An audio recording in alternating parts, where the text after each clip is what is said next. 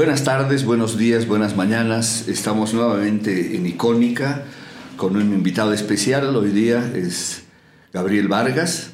Es un fotógrafo con una trayectoria ya notable de fotografía de montaña, una especialidad que ha ido adquiriendo con el tiempo. Quería darle la bienvenida y agradecerle que nos acompañe, puesto que el tema de la fotografía de montaña, en mi experiencia como fotógrafo ya de años, se ha vuelto un tema contemporáneo. Aquí en Icónica cada vez recibimos más fotógrafos que están haciendo paisajismo de montaña.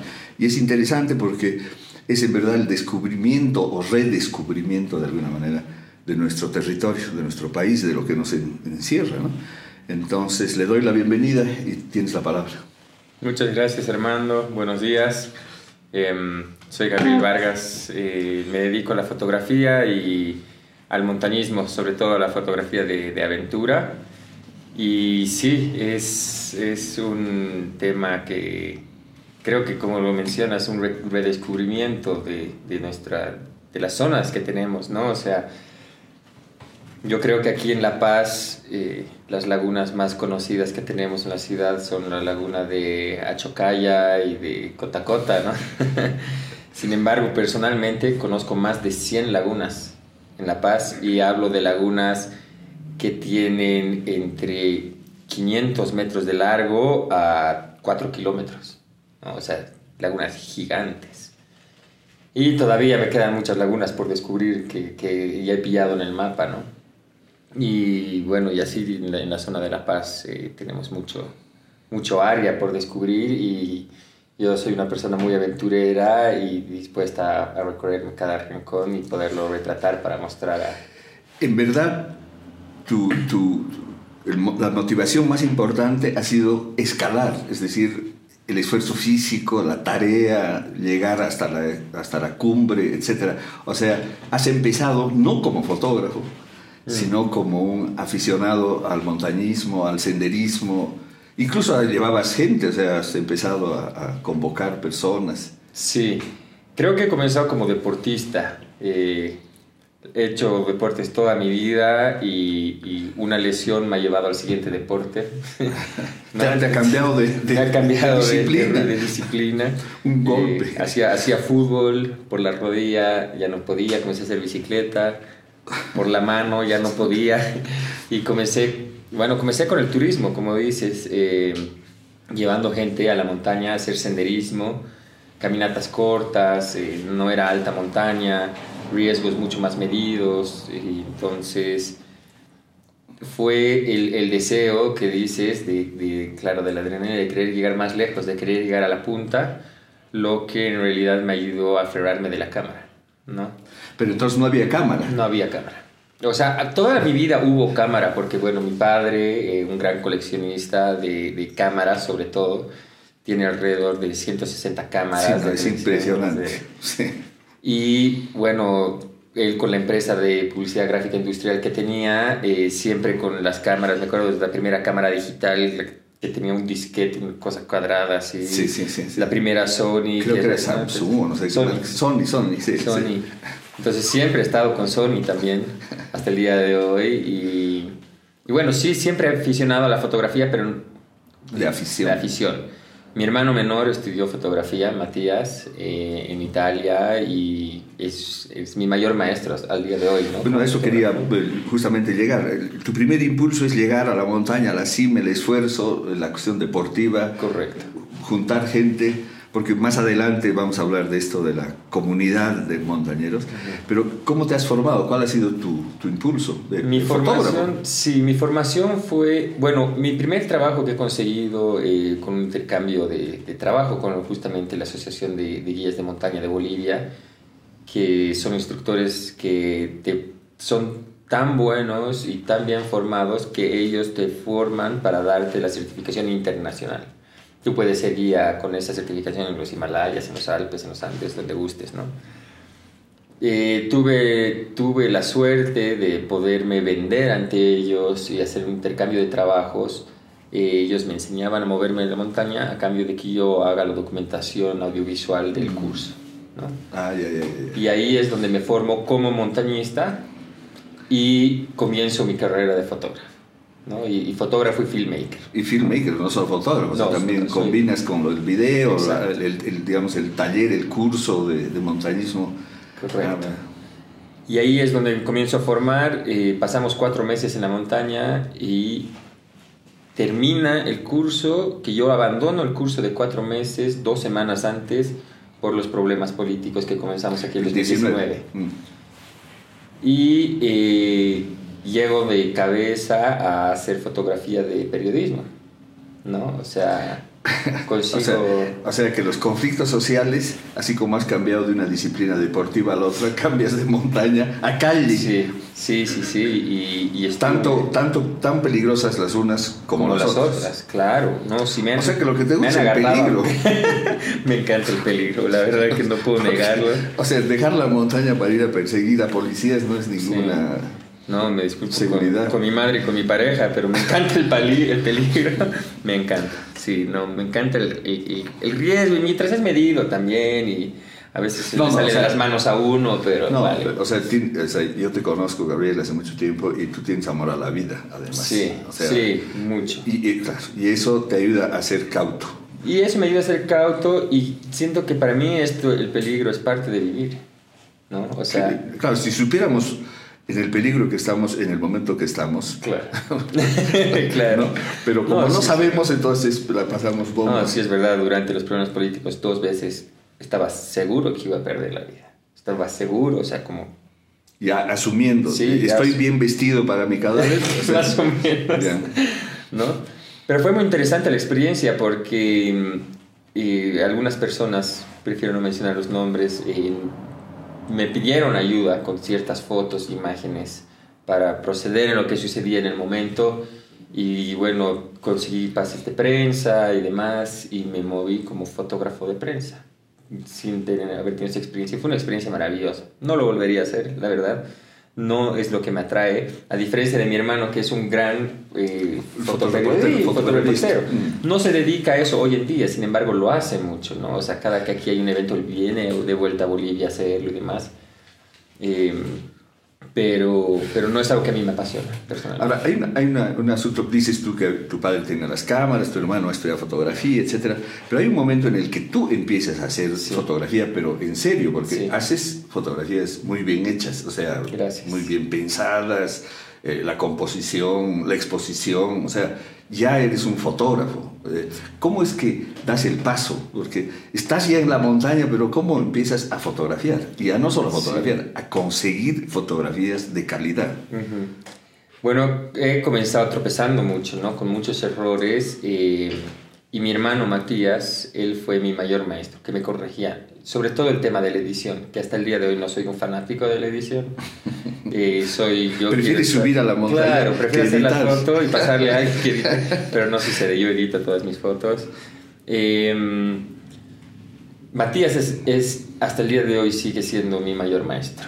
¿no? Él, hasta el día de hoy me sigue enseñando diferentes cosas con la fotografía y desde el día uno él se ha sentado conmigo a explicarme desde, desde por, por, más de que yo ya sabía más o menos cómo funcionaba la máquina y todo, cómo funciona, por qué funciona así, cómo se relaciona, cómo son los balances entre diferentes características y, y él fue mi mayor maestro y es mi mayor maestro en fotografía. Yo me eduqué también por mi lado, eh, aprovechando de la tecnología de hoy en día, eh, usando estos cursos de doméstica, usando, siguiendo a muchos otros fotógrafos en YouTube, y, y autoformación, eso es autoformación. autoformación. No, incluso con la de tu hermano. Ahora, claro, no todos tienen el privilegio de tener un hermano que estudia en Florencia y que sabe perfectamente que es Además de mi hermano, mi primo, Sebastián Ormachea, ah, también. un gran fotógrafo.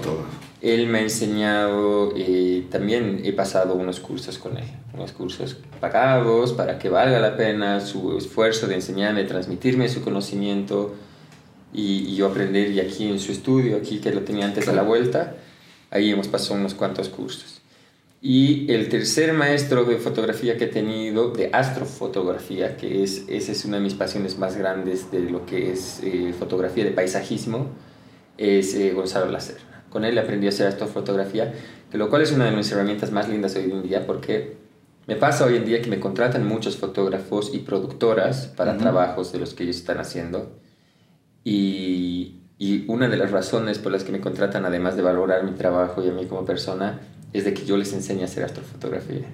Y eso me hace sentir muy orgulloso de, de, sentarme con fotógrafos que se han educado más de 8 años en fotografía. y que tienen, carreras. Y que tienen más de 30 años de experiencia en fotografía, que me piden a mí que les enseñe de astrofotografía. y, y eso, claro, eso me hace, me hace muy orgulloso.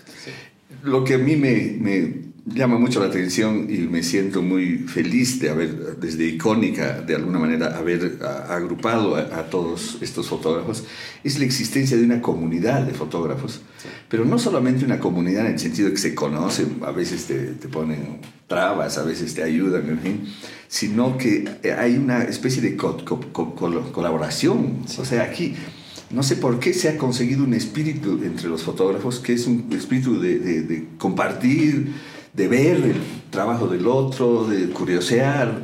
Y eso me parece muy importante porque eso va a permitir verdaderamente una superación del nivel de la fotografía. O sea, eh, porque nosotros en el panorama latinoamericano no tenemos mucha relevancia, pero yo estoy absolutamente convencido que este trabajo está por dar frutos y seguramente, bueno, te pasa de hecho que hay gente que viene de afuera, me has contado, porque ha visto tus trabajos ¿no? y empieza a, interesarse, además de, del privilegio como paseños y como bolivianos de tener la cordillera probablemente más bella del mundo. Y no lo decimos nosotros, lo dicen otras personas, pero eso hace que la gente venga y como hay las condiciones, o sea, esto que hemos hablado, ¿no es verdad?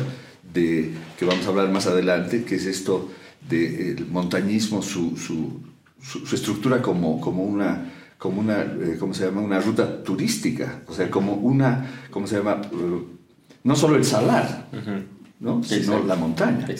Y son dos cosas completamente únicas en el planeta, entonces debemos aprovechar. Algo, algo muy importante que creo que has dicho y es muy, muy valioso es que la comunidad de fotógrafos es muy colaborativa. Pues, la, colaboración que he tenido en diferentes áreas con fotógrafos es, es impresionante cómo te incluyen a ser parte del trabajo y, y, ayudarte y apoyarte a crecer y poder crecer juntos. ¿no? Sí, eso es algo que a mí me llama mucho la atención y me enorgullezco de pertenecer, a pesar de ser ya un senior, de pertenecer a una comunidad así, en la que es una relación afectuosa, festejamos los éxitos ajenos. A veces, yo, he hecho cine y, en el cine a veces no era así, era una batalla bastante poco amigable, pero eh, en esto de la fotografía sí. Entonces, quisiera ahora preguntarte sobre lo que significa la preparación de una, de una, de una ¿cómo se llama?, expedición fotográfica de montaña, acompañada o, o solo lo que significa el, estar en la montaña, qué, tipo de equipamiento hay que tener, qué tipo de precauciones, y lo que es la postproducción, o sea, la edición de la fotografía. Mm, más allá de la preparación física, eh, la preparación, digamos, para hacer una escalada, una aventura, eh, comienza desde personalmente el descanso. la altura te golpea por varias razones, ¿no? O sea, la altura te golpea por no haber descansado bien, por tal vez no estar estable emocionalmente, porque, porque la alimentación esté fallando de alguna manera, ¿no? Entonces, eh, son varias razones con las que uno se puede cuidar para, para, para batallar al mal de altura. Esa es una, entonces, ¿por qué lo menciono? Parte de la preparación, un buen descanso, eh, ¿qué, ¿qué, te estás alimentando antes de, de, de, comer. Pero has mencionado un hecho que para mí es sorpresa, que es el estado de ánimo. Claro. El estado de ánimo, a ver, yo soy partidario de que no sé si lo más poderoso o entre las más cosas poderosas que tenemos los seres humanos es la cabeza. Y que la cabeza es, es, o sea, si nosotros sabemos controlar nuestra cabeza podemos lograr cosas maravillosas. Y si uno no sabe controlar su cabeza no va a llegar a la cima de la montaña. Tengo un gran ejemplo de cuando hemos subido al Huayna Potosí con, con una gran nación. Hemos llegado a la cima eh, Andrés McLean, eh, Pablo O y yo. Yo fui el primero en llegar eh, porque claro, tengo experiencia en montaña, me dedico a eso. A no sé cuánto tiempo llegó Andrés McLean y después casi que de una hora llegó Pablo, que era el que menos, menos chance le dábamos de llegar. O sea, y a mí me preguntaban con, con experiencia que tengo, me decían, Gabriel, ¿quiénes crees que van a llegar? ¿Vale la pena que sigan? Pablo no, no, no, no hizo la aclimatación porque no podía, o sea, llegaba al lugar y se sentía más de altura y lo tenían que regresar a la ciudad. Entonces yo dije, no, va a subir a 6.000 metros, no lo va a lograr. Bueno, sorprendentemente, ¿quién lo ha llevado a la cima? Este hombre, cada que llegaba a La Paz, claro, y él, me contó esta historia después, cada que él aterrizaba en La Paz, lo primero que veía era el Huayna, al lado del aeropuerto, y decía, algún día voy a subir esa montaña, algún día voy a subir esa montaña. Él no estaba preparado físicamente, no tenía, experiencia, no tenía experiencia, no se sentía bien. Y cuando nosotros lo veíamos de allá arriba, llegando a la cima, arrastrándose, y su guía, una persona que era mayor, y se estaba empezando a sentir mal, y decía, nos demos la vuelta, y él le decía, no, y arrastrándose, ya llegó a la cima. ¿Cómo llegó aquí? Me decía, yo soñaba con llegar aquí. Y lo único que lo llevaba ahí era su cabeza, el deseo de estar allá arriba. Su cabeza le decía, eso ahora o nunca. Nunca más vas a tener esta Dale, Claro, si te rindes ahora, nunca más vas a volver a tratar de hacer esto. Y vas a llegar. Ya ha llegado bien, ya ha bajado tranquilo. Y, y ahorita es probablemente una de las mejores experiencias que recuerdo en su vida. Mm. Entonces hablas su cabeza de, lo ha llevado ahí. Y hablas de alimentación también. Alimentación es sumamente importante. Eh, yo, yo soy vegetariano. Eh, mi beneficio en qué te ayuda el vegetarianismo en la altura es de que en la altura digerimos menos. La digestión no funciona tan bien en la altura. Es más larga, dicen, ¿no? Es más larga, es más pesada, ¿no? Entonces, por eso también se recomienda eh, comer alimentos con probióticos. Que los probióticos, las enzimas te van a ayudar a digerir mejor y más rápido. Entonces, comer carnes en la altura eh, puede ser muy pesado. ¿no?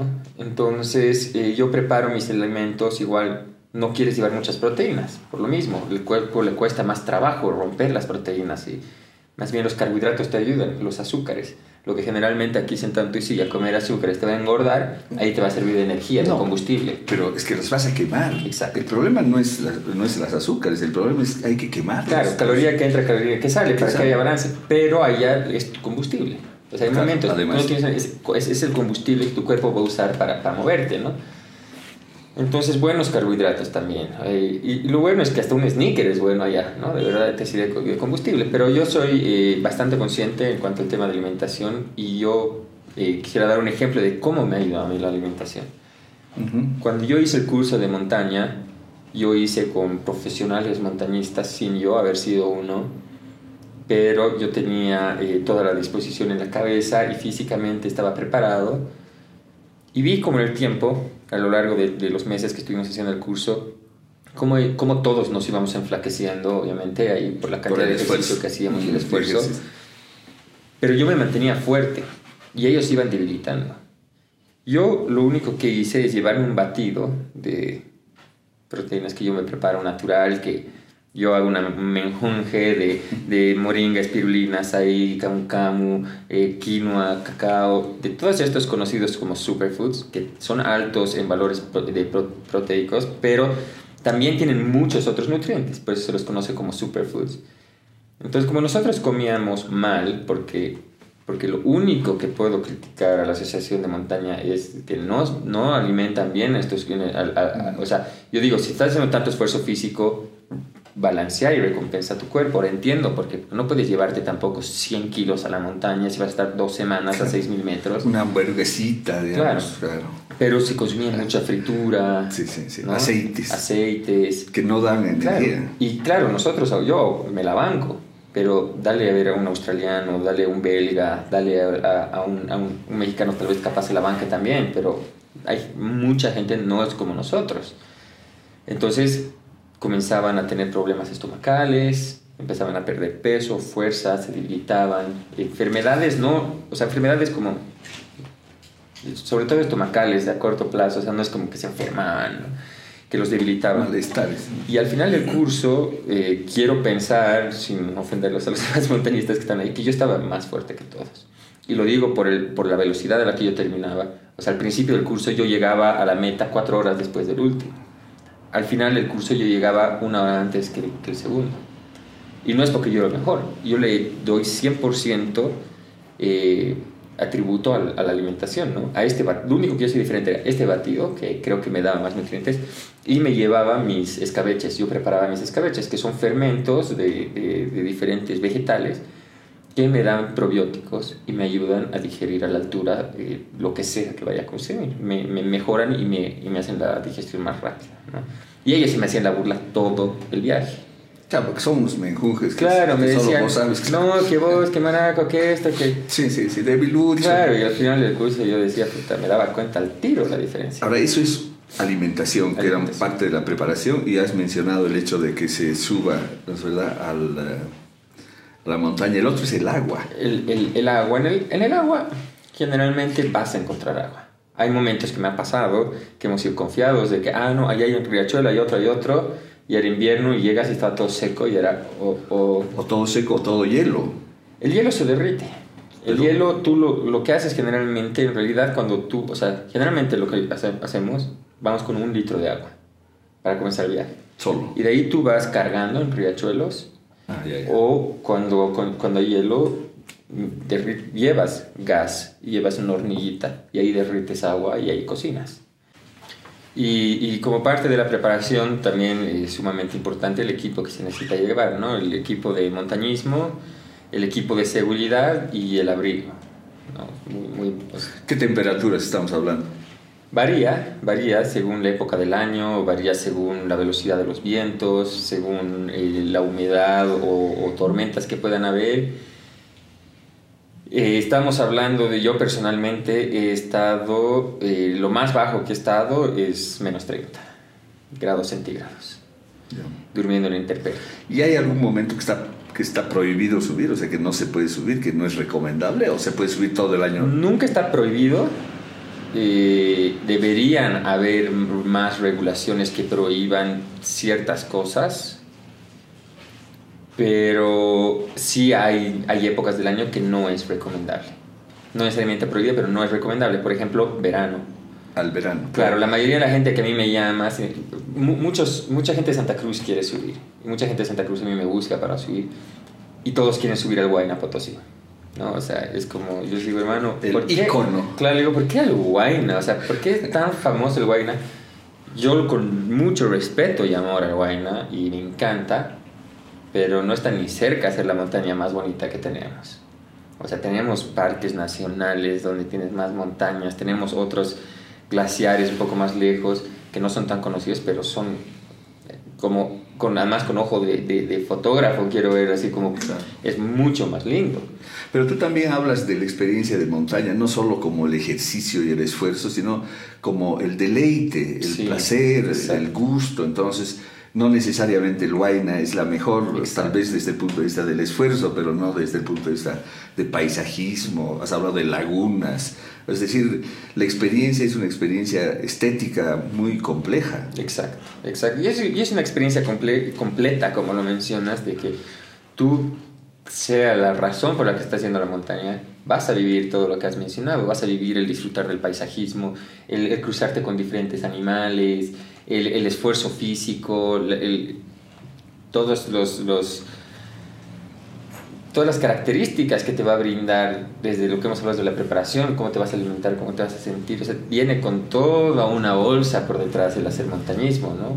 Ya sea cual sea tu meta, ya sea ir a sacar una foto, sea ir a alcanzar la, la cima, sea solo ir a disfrutar del paisaje.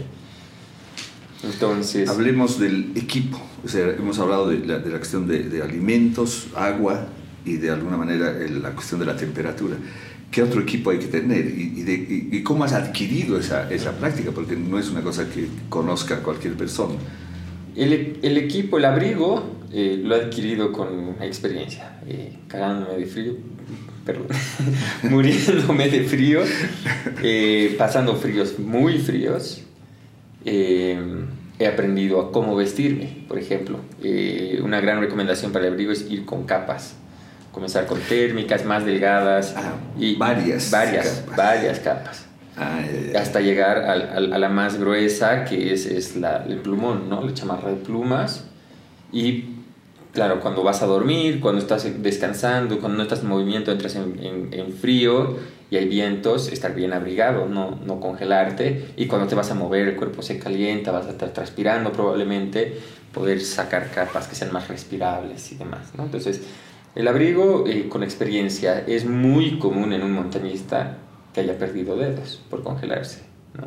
Es más, he tenido un colega, un compañero de montaña, un belga, que vive aquí, eh, con el que hemos hecho el curso este, que ha perdido nueve de los diez dedos del pie. Y, y, y, en el curso habían dos o tres personas que ya habían perdido uno o más dedos.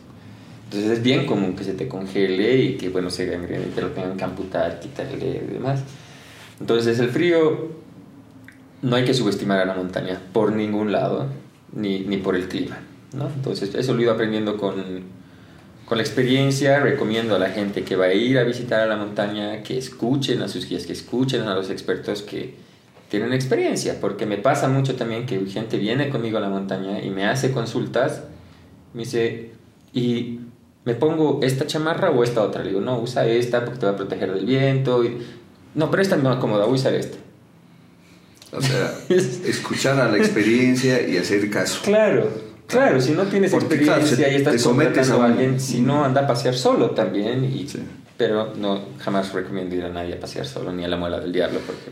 Uno de los, uno de los temas eh, de, de, montaña es el asunto de la seguridad. ¿no? La seguridad. Comunicaciones celular, funciona, no funciona, eh, eh, alertas tempranos, se, avisa antes de subir para que la gente esté atenta. ¿Qué pasa si tienes un accidente? Eh, ¿Se recomienda ir solo, en grupo? En fin, ¿cómo ves tú esto? La seguridad es muy, muy, muy, muy, muy importante. Casi que más importante que, que, que hasta el abrigo y el sueño. O sea, todo es importante. Pero la seguridad es muy importante ser respetuoso con la seguridad. Porque yo he presenciado muertes en la montaña, sonzas, por irresponsabilidad de seguridad. En Charquini, sin ir muy lejos, ¿no? sin ser alta montaña. Eh, la seguridad es muy importante, es muy importante cuando uno va a ir a la montaña, avisar a alguien, a cualquier persona. Si tienes acceso a comunicarte con Socorro Andino, que es el grupo de montañistas, voluntarios y bomberos, que van a hacer los rescates, si tienes acceso a ellos, ideal. Son hombres muy preparados, muy hábiles, pero de sacarse el sombrero, de que ponen sus vidas en riesgos por rescatar cuerpos que ya están muertos incluso. Y lo hacen de lugares que nunca pasarías por más montañista y experiencia que tengas. Y ellos se meten a grietas y a lugares a sacar cuerpos y rescatar gente. Y, es, es y yo creo que ellos merecen un reconocimiento mayor, una remuneración mayor, porque muchas veces los he visto sacar cuerpos y gente, salvar vidas, y no se les ha dado ni 10 bolivianos de propina. Y es por salvar vidas, ¿no? O sea, estamos hablando cuánto cuesta tu vida, tampoco es que pagues cuánto cuesta tu vida, pero haz algo acá. esa, gente, esa gente, está dejando a su familia, su trabajo, está arriesgando su vida, lo está dando todo para salvar tu vida y vos le dices, oye, gracias, y te vas. Has llegado a tiempo. Sí. Entonces, bueno, es ideal avisarle a alguien qué está haciendo, porque luego esta persona, si tú no apareces en tiempo y demás, puede comunicarse con otro guía, el guía y se llega al rescate y se te rescata. Eh, sobre temas de seguridad, o sea, ir a la montaña no es ir a Disney World. O sea, uno va a Disney con su guía y el guía te está explicando, sí, aquí la primera casa de la princesa. Y uno a veces está como que, ay, yo le voy a sacar foto a Mickey y no le está dando bola. Lo mismo pasa en la montaña. Esta muerte que presenciaron se, se, se, distraen con... Se distraen y es normal porque nunca ha sido y capaz nunca vas a volver o entonces quieres sacar... Pero si el guía te está hablando, te está dando recomendaciones, es por tu seguridad. Y te estaba dando recomendaciones. O sea que es prioridad. Es prioridad. Atender al guía. Y atender al guía. O sea, por algo estás contratando un guía. ¿no? O sea, es prioridad. Porque si luego te pasa algo y este guía no está atento, ¿quién te va a salvar? ¿No? Entonces, escucharlo al guía. ¿Por dónde tienes que pisar? ¿Cómo tienes que pisar? ¿Cómo tienes que respirar? En la altura no se respira igual que en el nivel del mar. ¿No? O sea, es, es, muy importante escucharlo al guía, usar, los, si el guía te dice que tienes que usar casco, usar casco, porque una piedra asícita que ruedes arriba te puede partir la cabeza. Un resbalarse te puede partir, te puedes matar, ¿no? Estás poniendo tu vida en riesgo por más medido que sea el riesgo. Ahora quisiera hablar del equipo fotográfico, o sea, ¿qué llevas? Lo mínimo para para no sobrecargar, porque has hablado de mochilas de 20 kilos, estás llevando agua, estás llevando el, calentador, estás llevando los filtros, estás llevando un sleeping bag, en fin. Eh, ¿Qué cosa llevas de cámara? ¿Cuántos lentes? A ver, dime. El equipo de fotografía es, es, un desafío, ¿no? Para mí. Em, yo llevo todo o sea, más de lo que recomienda. Más de lo que recomienda. Y todos los montañistas me critican y se me hacen la burla. Y quiero, y, creo que soy el único fotógrafo de alta montaña de Bolivia. ¿Por qué digo eso? Hay otros fotógrafos que han hecho alta montaña, sin ir muy lejos, hasta Gastón Ugalde, a, allá altas edades, un gran ejemplo de persona de cómo querer lograr algo es posible. O sea, y tener ha la subido, cabeza. Ha, subido el creo que a los sesenta y pico años, por ejemplo. O sea, qué hombre. Entonces sí, otros fotógrafos han hecho montaña, hacen montaña. Otros montañistas sacan fotos. Pero yo que me considero fotógrafo y estoy constantemente en la montaña, ¿por qué digo creer ser el único fotógrafo de alta montaña? A mí me llamas mañana, me dices, Gabriel, mañana hay que hacer una producción en, en la punta del Limani y yo mañana estoy en la punta del Limani. A otro fotógrafo probablemente le pides y te dice, ok, me necesito cuatro meses de prepararme. Claro, me voy a preparar y hay que programar. Claro, porque lo que acabas de mencionar, no solo vas a subir tú, tienes que subir todo tu equipo de fotografía, luces, micrófonos para hacer la producción, ¿no? No, me, encanta, me encanta que, eh, ¿cómo se llama? Te encanta llegar todo el equipo en contra de cualquier recomendación. Pero a ver, ¿qué, ¿cuál es ese equipo? Yo ando con dos mochilas, ¿no? Ando con mi mochila donde llevo los alimentos, el abrigo, el equipo de seguridad, todo, y ando con eh, mi, mi, mi, bulto que me lo cuelgo adelante, uno que me ayuda como balance. Y sí es peligroso porque no me permite ver bien aquí abajo. Ah.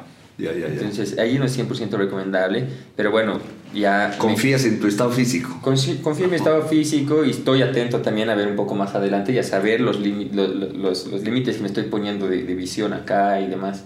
Al principio me ha pasado que al escalar, claro, no cuentas con este espacio y me, me, empujaba y te está haciendo para atrás, gracias a Dios. Nunca he tenido accidente, pero he ido ya eh, eh, entendiendo también de que tengo 30 centímetros más aquí adelante, de cómo me tengo que mover. ¿Yo qué llevo? A ver, yo llevo mi cámara, un cuerpo, llevo dos lentes, llevo eh, un zoom, baterías. ¿Lentes fijos o...? Un, un fijo y un... Y un ¿Cuál es el fijo? El fijo que uso es un 85 ah, eh, y 1.4. Es que las distancias son muy grandes. Y el, y, el, y el zoom que uso es un 24-70 porque es mucho más versátil para hacer cualquier tipo de cosas que te necesites hacer rápido, sacar video, foto. Es, es, es muy versátil. Dos lentes. Dos lentes, cuerpo, em, filtros eh, para UV, polarizadores, baterías. Eh, la cámara que yo tengo no tiene muy buena batería, es la Sony A7R2. Llevo seis baterías porque el frío se come la batería. o sea, lo que aquí te duraría, no sé, por un ejemplo, 10 minutos, ahí te dura 4 o 3, menos la mitad, ¿no? Depende de los, grados en el frío en el que estás, obviamente. O sea que eh, eh, lo de la recomendación de tener un buen stock de baterías es indispensable. Indispensable o un buen cargador portátil. También voy con mi cargador portátil. Es que pasa que yo hago expediciones a veces de más de dos semanas. Entonces tengo cargadores portátiles solares, tengo cargadores portátiles de, de, de 50 amperios que me dan para 10 cargas. Eh, entonces depende de la expedición que estoy yendo. Claro, siempre tratas de disminuir la mayor cantidad de peso posible, porque en la altura un gramo puede ser 3 kilos. ¿no? O sea, todo se multiplica. todo pesa más.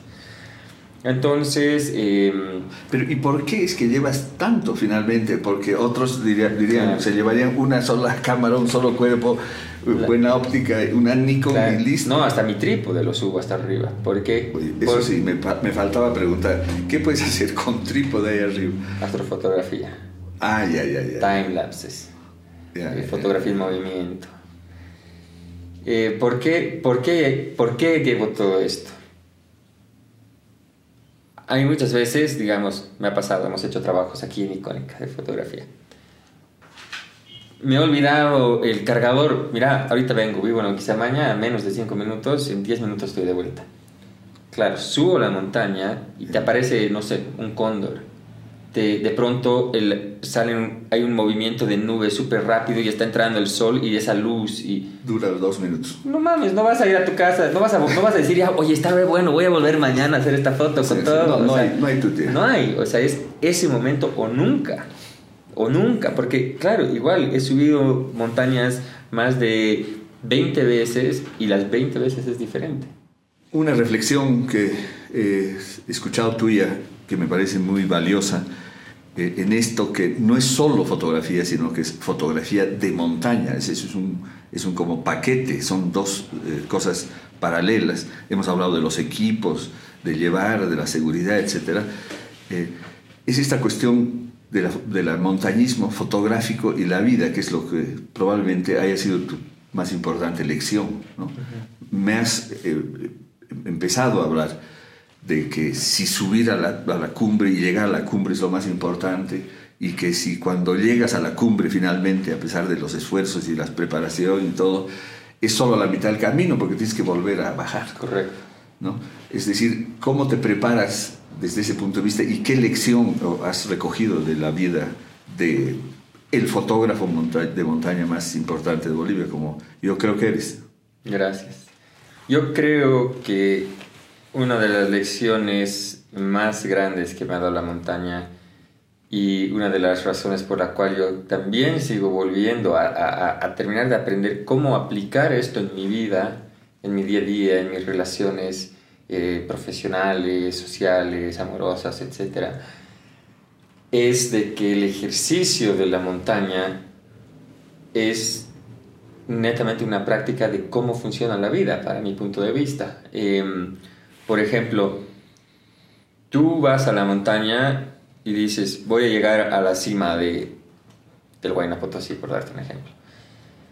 Tú vas a la montaña y lo das todo y hay, a ver, experiencias que me han pasado cuando subí a la cabeza del cóndor, ¿no? La última vez. A la mitad de la subida, yo tenía los pies sangrando completamente. O sea, me salieron ampollas, callos, se reventaron, heridas, la bota estaba medio, medio rota y me y mis pies ya antes de llegar al, al, glaciar ya me estaban sangrando.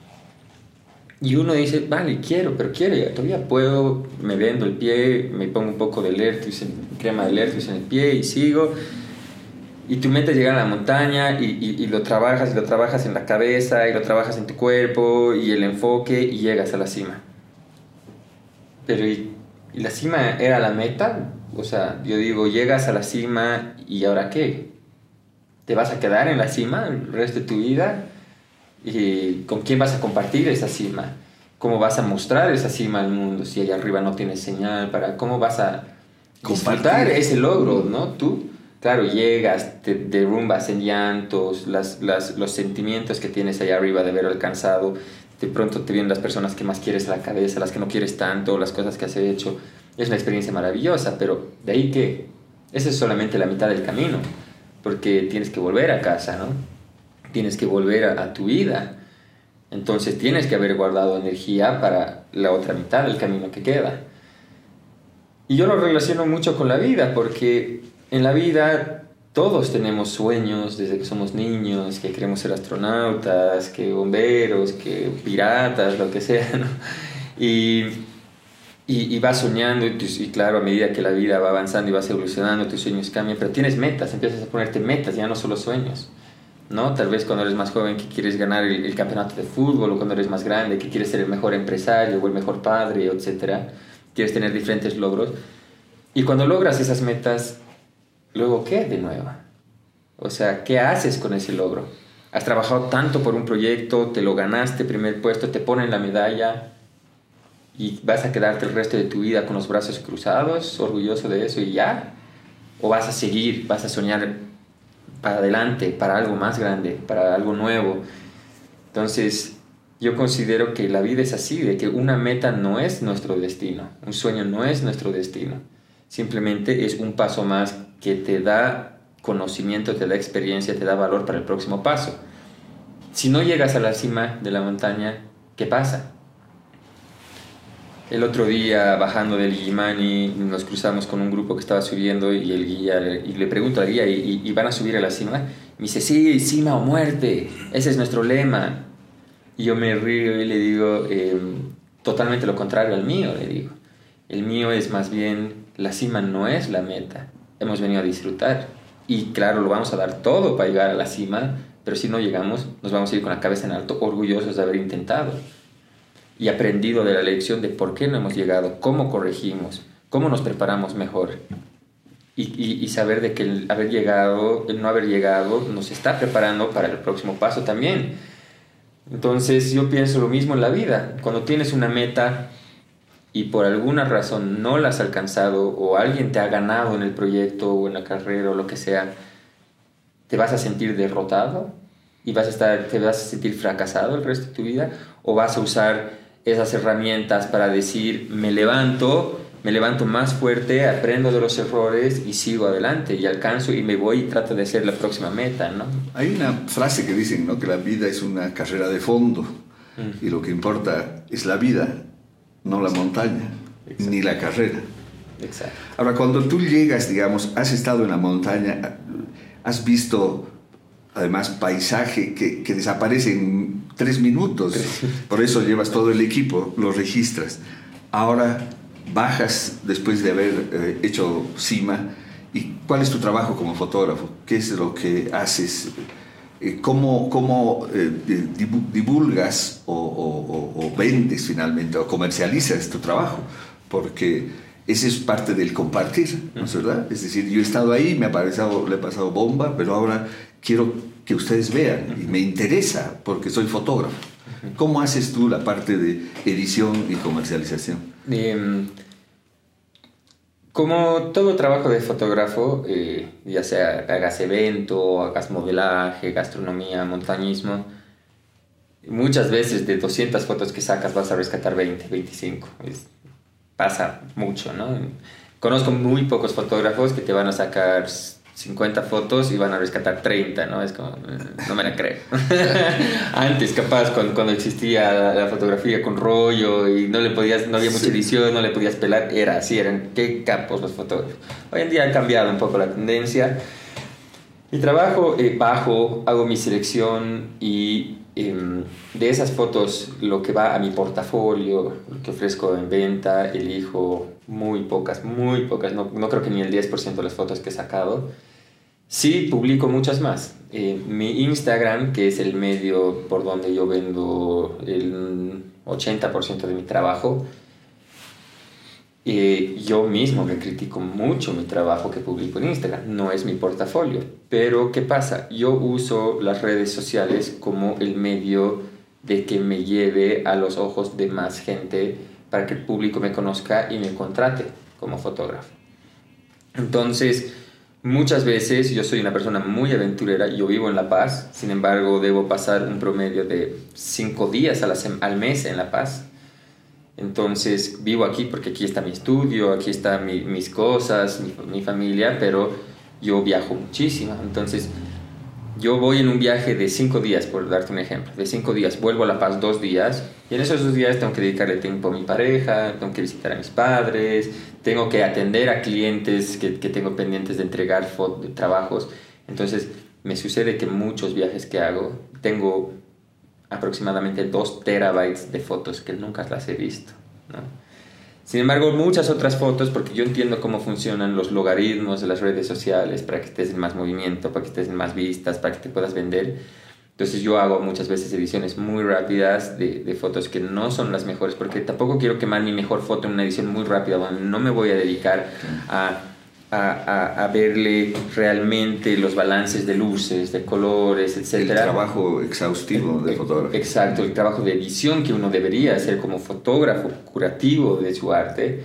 Muchas veces no quiero quemar esa foto que la quiero utilizar tal vez más adelante en una exposición o, o, para una venta o para algo en particular.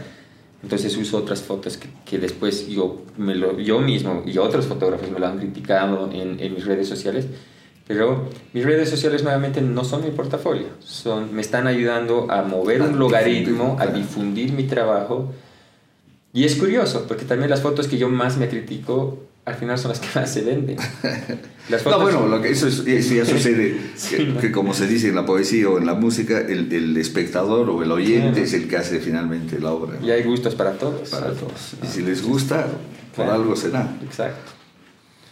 Entonces, el, trabajo final de mi, de mi, fotografía más, más preciada, más curativa, mi portafolio, el trabajo que voy a mover, que hago, eh, es con más tiempo. Ya, ya luego, cuando tengo un poco más de tiempo en la ciudad, de esa selección que he hecho, hago otra segunda selección donde elijo muy pocas fotos, le pongo mucho empeño al, al, a, la, a la edición, lo paso generalmente a mi hermano o algún otro fotógrafo eh, amigo, que me dé su opinión, que me critique, dónde puedo corregir, qué estoy, dónde puedo mejorar y, y luego ya sería eh, utilizar esa foto para, para, algún tipo de trabajo. Has empezado como deportista, has terminado como fotógrafo, ¿verdad? Y especializado, es un muy buen avance.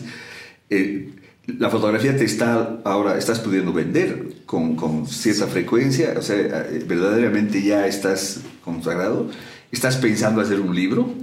Sí, a Dios gracias, sí, eh, estoy viviendo como fotógrafo desde el día uno que he empezado, he decidido ser fotógrafo. Eh, me ha ¿Cuánto ayudado tiempo? ¿Cuánto desde el 2019. Ajá, ya, ya. Me ha ayudado el haber estudiado negocios, el saber venderme como persona, los contactos que he hecho en mi vida, el haberme ganado la confianza de gente, me, me ha ayudado mucho. Eh, gracias a Dios, desde el primer día que quise ser fotógrafo vivo como fotógrafo, de la fotografía es lo que me paga mis viajes, el que me paga mi vida y demás. Em, he crecido mucho, he aprendido mucho y he crecido mucho, he podido conseguir ya clientes fijos, eh, más clientes. Tengo, tengo una, una exposición en mente eh, muy, muy hermosa, que la tengo muy soñada y estoy esperando, sobre todo la parte financiera, el poder conseguir la parte financiera para lograrla. Y el libro sí es un sueño, es algo que, que, tengo muchas ganas de hacerlo, que me gustaría que salga con, con la exposición, que, que, sería algo que venga de la mano. O sea, que estás eh, apostando alto, porque hacer exposición y libro a la vez es, es, estoy apostando es mucho trabajo para una persona que está cinco días en la ciudad. Sí, estoy apostando alto y, estoy, y, es, y es una característica mía, he soñado siempre en grande y, y no siempre he llegado a la cima pero al menos no he llegado a los 6.000, pero al menos he llegado a los 5.000 y, y me ha servido para seguir adelante. Hay un poema bellísimo de un premio Nobel griego, con Sabides, y es, eh, si Itaca te ha llamado a recorrer la distancia y llegas a Itaca y te decepciona, no le eches la culpa a Itaca, agradecele que te ha hecho llegar al lugar. Total. Eso es exactamente lo que estás, sí, eh, sí, lo que estás diciendo. Ahora, ¿se, ¿se, puede saber dónde quieres exponer? Me encantaría exponer en todo el país. o sea, es un, un tour. Es un tour, sí. Me encantaría exponer en todo el país. Eh, no, no quiero hablar muchos detalles de la exposición. No, no, pero, pero, ya has lanzado la, sí, me el anzuelo. me encantaría exponer en todo el país. Y, y, y, bueno, yo ya hice tres exposiciones. Ahora mismo, ayer he colgado una exposición en el Café Coffee Suyo. Eh, que ah, va a estar bueno, con Lumina. Con Lumina, ah, exacto, bien, con bien. Lumina, que va a estar me ahí alegro. por un mes hasta, hasta finales de junio.